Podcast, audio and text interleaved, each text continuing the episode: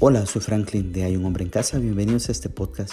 En este podcast tratamos de hablar sobre los temas que los padres de familia nos interesan en la actualidad.